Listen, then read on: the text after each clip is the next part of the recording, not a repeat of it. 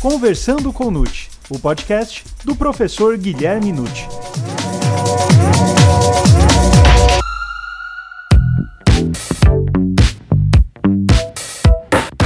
Olá, sejam muito bem-vindos a mais um episódio do Conversando com Nute. O porte de arma desmuniciada constitui crime? Como diferenciar o erro de tipo e o erro de proibição? Portar arma em veículo é o mesmo que possuir arma em residência? Meu nome é Gustavo Rodrigues e essas e outras questões serão respondidas agora, pois está começando o Conversando com Nute, o podcast do professor Guilherme Nucci.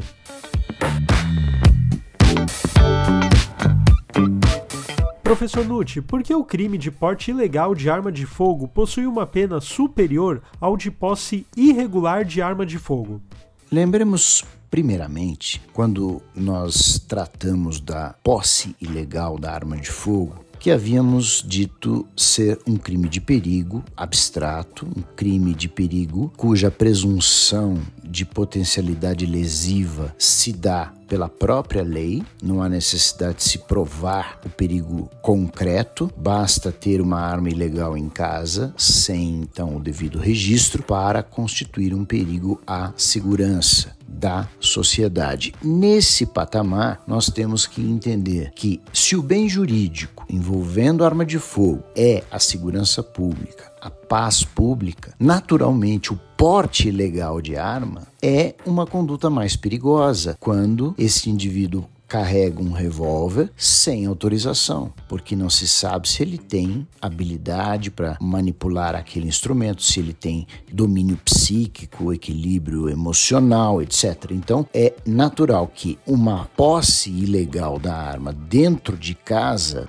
tenha menor potencial de dano do que esse mesmo é, instrumento carregado por alguém na via pública. Porque quando em contato com outras pessoas, a chance de haver desentendimentos e haver, consequentemente, o uso indevido dessa arma de fogo é muito maior. Então a ideia que o Estado tem ao fazer a lei vigente, a 10.826, hoje de 2003, é essa ideia. Posse em casa é um crime, mas é menos grave do que portar arma fora de casa sem autorização. E professor, há viabilidade em alegar o princípio da insignificância neste crime? É possível alegar a insignificância, mas creio que devemos ficar limitados a um contexto bem específico. Não dá para nós pensarmos que carregar uma única arma de fogo é insignificante. Não, uma única arma já é um perigo bastante ponderado para que nós possamos caracterizar o crime. Agora, se pensarmos que alguém foi encontrado carregando um projétil de arma de fogo, imagine que a pessoa encontrou um projétil, achou interessante e estava carregando esse projétil, um único, sem arma por perto, creio que é possível sim a gente falar em uma conduta insignificante, né? ou um acessório de arma né? que não vai produzir nenhum efeito sem um revólver, uma pistola, enfim. O bem jurídico, sendo a segurança e a paz pública, precisa ser bem ponderado. Um revólver é um risco. Um projétil pode não ser. Então, nesse campo, devemos analisar o caso concreto, mas não parece ser desprovido de fundamento nós aplicarmos o crime de bagatela nesse delito do artigo 14 envolvendo é, projétil ou acessório. Quando se tratar de arma de fogo, não se aplica a insignificância. E professor, o porte de arma desmuniciada constitui crime? Carregar uma arma desmuniciada é crime porque ela pode ser carregada com projéteis a qualquer momento, transformando-se então num risco efetivo e imediato à paz pública. O que o Estado não quer é que a pessoa desautorizada carregue arma de fogo fora de casa é? e, logicamente, nem mesmo tenha uma arma de fogo desmuniciada sem registro em sua casa porque se sabe que carregar a arma é muito mais fácil né, do que o contrário, como eu disse há pouco. tenho um projétil na mão do sujeito e não tem nenhuma arma por perto. Ele não vai fazer nada com aquele projétil, possivelmente, não é? Mas tendo uma arma municiada ou desmuniciada, carregar essa arma torna-se muito mais simples, além do que também convenhamos, uma arma desmuniciada permite até mesmo com eficiência a realização de um roubo. A grave ameaça se configurará para a vítima do mesmo jeito,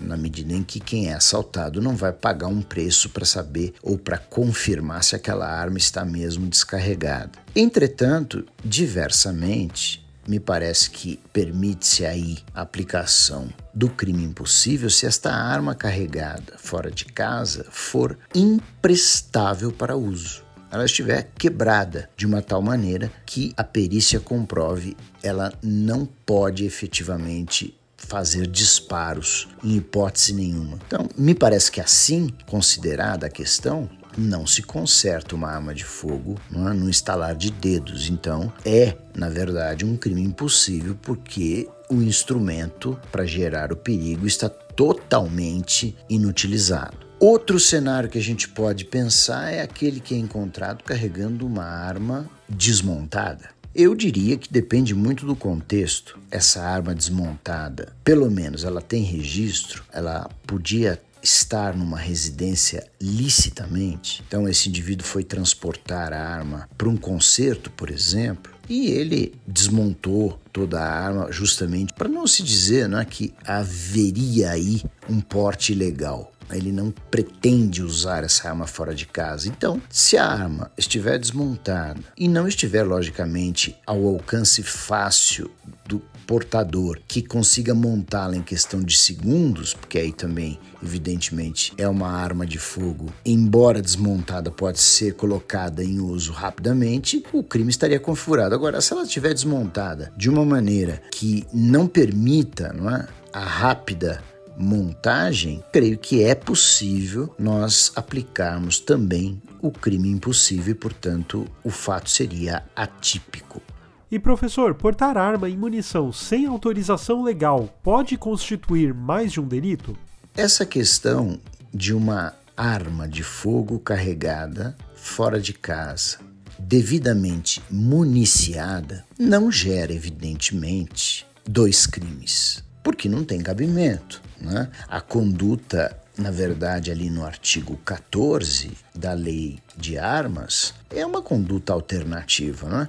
Portar uma arma de fogo, um acessório ou a munição sem uso permitido. Então, em princípio, a munição estará dentro de uma arma e o acessório acoplado a ela. Esse seria o uso regular dessa arma e, portanto, o levá-la para fora de casa com a munição e acessório constitui crime único. É, é o perigo gerado justamente por esse quadro. Entretanto, é preciso lembrar que, por vezes, os fatos acontecem de maneira bem separada, eu diria, um do outro. Vamos imaginar que primeiro o sujeito seja encontrado carregando uma arma desmuniciada, ele é indiciado, então a arma é apreendida e depois, em outra ocasião, ele está surpreendido novamente, agora carregando munições, carregando uma variedade considerável de projéteis, que não daria para nem falar em bagatela. Aí ele terá que ser é, punido novamente. São dois crimes por dois momentos completamente diversos na linha do tempo. É? Primeiro ele foi encontrado com uma arma desmuniciada, depois ele foi encontrado com várias munições, seja daquela arma ou de outra. Então, outro delito diferente. E professor, como diferenciar o erro de tipo e o erro de proibição? Vocês sabem naturalmente não é, que o erro de tipo é a falsa percepção da realidade. A falsa percepção quanto aos elementos objetivos de um tipo penal. Exemplo: o indivíduo pensa carregar uma arma de brinquedo, mas é uma arma de fogo. Então, ele errou quanto a um dos elementos objetivos do tipo, portar arma de fogo. É? Ele consegue demonstrar que não havia a menor intenção dele carregar uma arma de fogo que foi colocada à sua frente por engano, enfim, e ele levou pensando que era a arma de brinquedo que ele possuía. Um erro de tipo. Né? Afasta o dolo, como diz o artigo 20 do Código Penal, e permite-se punição a título culposo se houver o tipo, que no caso do artigo 14 não existe, então ele não responderia por crime. O erro de proibição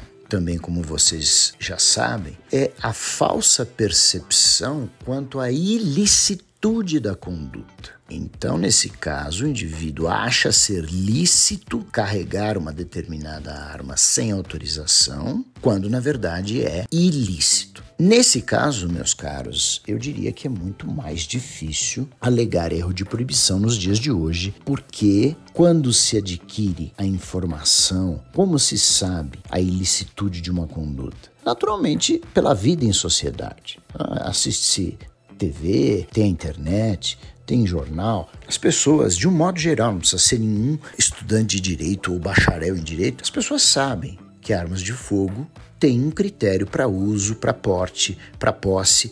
Isso é evidente, né? Apenas por viver em sociedade, a gente conhece o que é proibido e o que não é. Né? A mesma coisa acontece no contexto das drogas né? e, e assim para outros delitos também. Então, eu digo que é muito raro é? dizer, olha, eu estava portando uma arma de fogo porque eu não sabia que era proibido. Isso é uma alegação normalmente falsa, uma alegação completamente desprovida de credibilidade. Então, eu diria que o erro de tipo pode acontecer. Agora, o erro de proibição, não digo que é impossível de acontecer, mas muito difícil de efetivar-se porque o agente teria que demonstrar ao juiz que ele jamais teria condições de imaginar que era ilícito aquele porte. Como eu disse nos dias de hoje, com tanta informação, isso é muito raro. E professor, o crime de porte de arma de fogo deve ser absorvido por um crime de dano? Sim, o crime de perigo deve ser absorvido pelo crime de dano por uma série de razões. Primeiro, nós estaríamos usando aí a ideia do conflito aparente de normas, onde se usa o princípio da absorção. Absorção, vocês sabem bem, um crime fim absorve o crime meio. Então, quem praticar um homicídio com uma arma de fogo ilícita, não registrada, de porte ilegal, vai responder apenas por homicídio. Não vai responder por homicídio e porte ilegal de arma. Por quê? Ora, porque criou-se a figura do porte ilegal, crime de perigo, justamente para evitar-se o mal maior, que é o dano, como no caso o homicídio. Se ultrapassou-se a barreira do perigo e chegou-se ao dano, não há mais sentido em punir o perigo, porque o dano aconteceu lamentavelmente. Então, a ideia, pelo menos na jurisprudência brasileira, é homicídio absorve a arma de fogo ilícita, assim como roubo absorve a arma de fogo de porte ilícito ou posse ilícita. Evidentemente que quando saiu a primeira lei de armas, lá em 97, transformando a contravenção de porte ilegal de arma em crime no tocante às armas de fogo, houve, naquela ocasião pelo menos, uma tentativa do Ministério Público, em alguns lugares, evidente, colocar na denúncia, junto com um homicídio, por exemplo, o crime de porte ilegal de arma. E houve o mesmo caso de colocar numa denúncia de roubo à mão armada, né? tanto o roubo quanto o porte ilegal. Mas essa tese não prosperou. A jurisprudência seguiu na mesma linha que já havia antes no tocante à contravenção. Então, a arma de fogo ela ganha corpo como delito autônomo se não estiver ligada ao crime de dano logo após a sua utilização. Então, pegou a arma de fogo ilícita e matou uma pessoa, homicídio. Crime fim absorve o crime meio. E professor Nutti, como analisar a contravenção de porte ilegal de porte de arma? A contravenção de porte de arma fora de casa do artigo 19 da Lei de Contravenções Penais diz trazer consigo arma fora de casa ou de dependência desta sem licença da autoridade. Meus caros, essa contravenção era efetivamente usada no contexto da arma de fogo. Era o, o, o cenário mais provável e o cenário para o qual se voltou o legislador.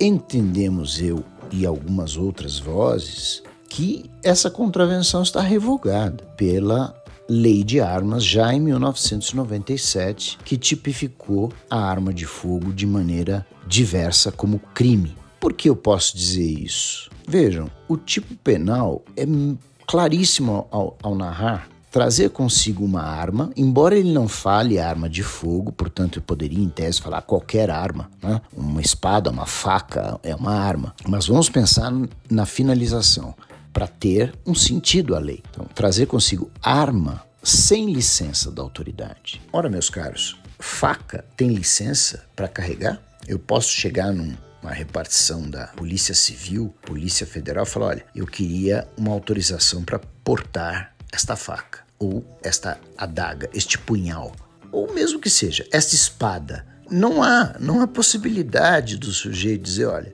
eu quero portar essa faca e eu quero autorização para isso. Não existe na legislação brasileira autorização para portar uma arma que não seja de fogo. Então, eu realmente não considero que nós possamos sustentar a viabilidade da contravenção do artigo 19 para uma pessoa surpreendida, por exemplo, carregando uma faca é, na cintura. E daí? É um tipo penal inexequível, porque porque ele está trazendo uma arma, embora possa se dizer uma arma, até mesmo pode se dizer uma arma imprópria, porque se for uma faca de cozinha não foi feita para ser arma, tanto que é vendida no supermercado para qualquer pessoa, mas pode se transformar numa arma vulnerante, sem dúvida. Entretanto, qualquer arma que não seja de fogo, seja ela própria ou imprópria, não há licença da autoridade viável para o seu uso, porte ou posse. Então, eu não vejo razão para a contravenção continuar sendo aplicada, embora exista uma jurisprudência bastante variável nesse caso, algumas vozes dizendo que continua a vigorar para armas que não sejam de fogo e outros dizendo que não tem mais sentido a contravenção do 19, o que me parece mais razoável. E professor, haveria causas de exclusão da ilicitude ou culpabilidade no contexto desse crime? Sem dúvida.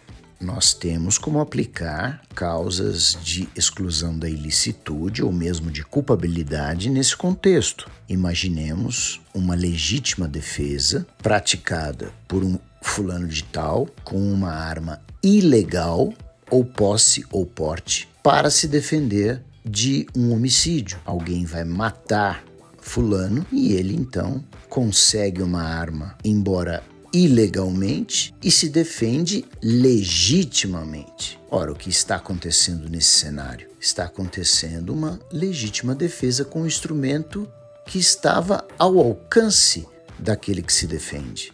Não é?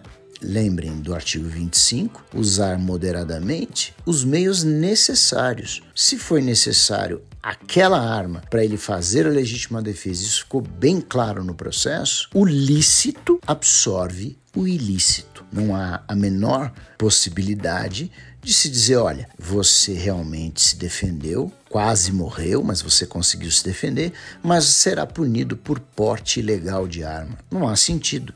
Ele estava dentro não é, de uma situação, de um cenário de licitude. Aquele foi considerado o meio necessário. Então, não há como criar aí uma figura criminosa. E podemos também ter outro cenário aí diferenciado, mas de inexigibilidade de conduta diversa. Eu mesmo já presidi julgamento no tribunal do júri em que isto se deu. Conto sempre esse caso aos meus alunos, porque é real. É? Um, um, cidadão morava numa favela, ali foi instituído um pedágio para entrar e sair dessa comunidade por um traficante. E esse traficante foi cobrando, cobrando, cobrando e De repente, esse indivíduo não conseguiu mais pagar e falou: não vou mais pagar. O traficante, então, o ameaçou de morte, falou: olha, você está me devendo tanto, né? ou você paga ou eu vou matar você e vou estuprar sua mulher e sua filha. Ele ficou desesperado. É? O caso tem várias consequências, mas para ser bem compacto, ele conseguiu emprestar um revólver de uma outra pessoa, o que é ilegal naturalmente, né? porque ele não tem porte de arma, não pode ficar portando a arma do outro. E com essa arma ele matou o traficante. Ele foi absolvido pelo tribunal do júri por inexigibilidade de conduta diversa e, obviamente, não foi punido pelo uso daquela arma ilegal, porque a situação em que ele vivia era de inexigibilidade de outra conduta. Portanto, era uma situação não passível de culpabilidade, leia-se, de reprovação social. Então, nessa hipótese, exclui-se totalmente a criminalização da arma de fogo. E professor, portar arma em veículo é o mesmo que possuir arma em residência? Quando uma arma for encontrada dentro de um veículo e, naturalmente, esse veículo está fora da casa do sujeito, então, embora ele possa ter registro para ter a arma em sua casa, ela foi encontrada no seu veículo fora de casa. Isso é porte ilegal de arma de fogo. A menos, naturalmente, casos excepcionais que ele more num trailer, por exemplo, né? e ali ele tem uma arma. Ora, se ele tem autorização para ter arma em casa e a casa dele é o trailer, que também é um veículo, nessa situação nós poderíamos falar que ele tem uma posse regular de arma de fogo. Agora, se ele também tiver aquela arma no seu trailer e não houver registro, ele vai responder por posse irregular de arma de fogo em sua casa, que paralelamente é também seu veículo. Mas é muito raro, né? Nós temos essa situação hoje porque pelo menos no Brasil, as pessoas não utilizam né, trailer para morar. É, é, muito raro. Então, o que se tem é encontro de armas de fogo no veículo, na via pública, e aí, nesse caso, se a pessoa não tiver autorização, é um porte ilegal de arma de fogo. Bom, professor, agora para finalizarmos este episódio, a última pergunta. Porte de arma vencido configura o crime? Quando a gente falava da posse ilegal de arma de fogo, veio a questão relativa ao vencimento daquele registro. É? Você tem o registro de uma arma de fogo para ter em sua casa. Esse registro tem uma validade.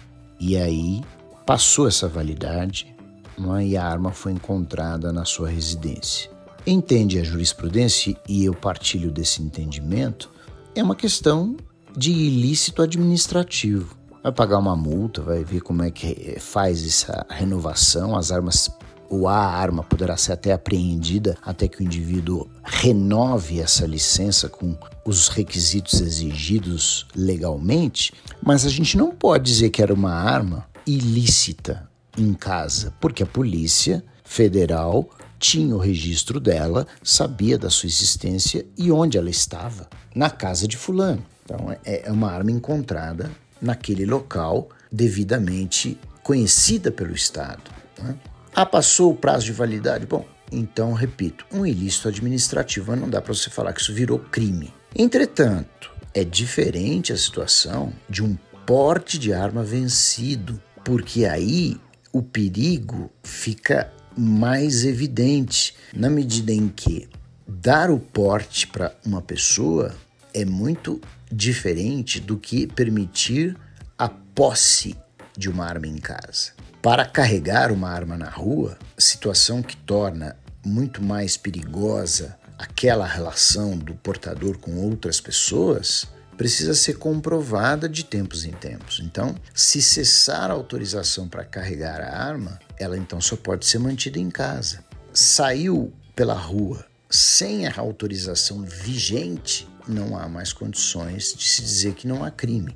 Não é um mero ilícito administrativo na medida em que cessou a credibilidade do Estado na sua capacidade de portar a arma fora de casa porque para renovar o porte vai haver uma série de requisitos a serem preenchidos. Então é diferente. Arma em casa venceu ilícito administrativo. Carregar a arma fora de casa venceu o porte passa a configurar crime.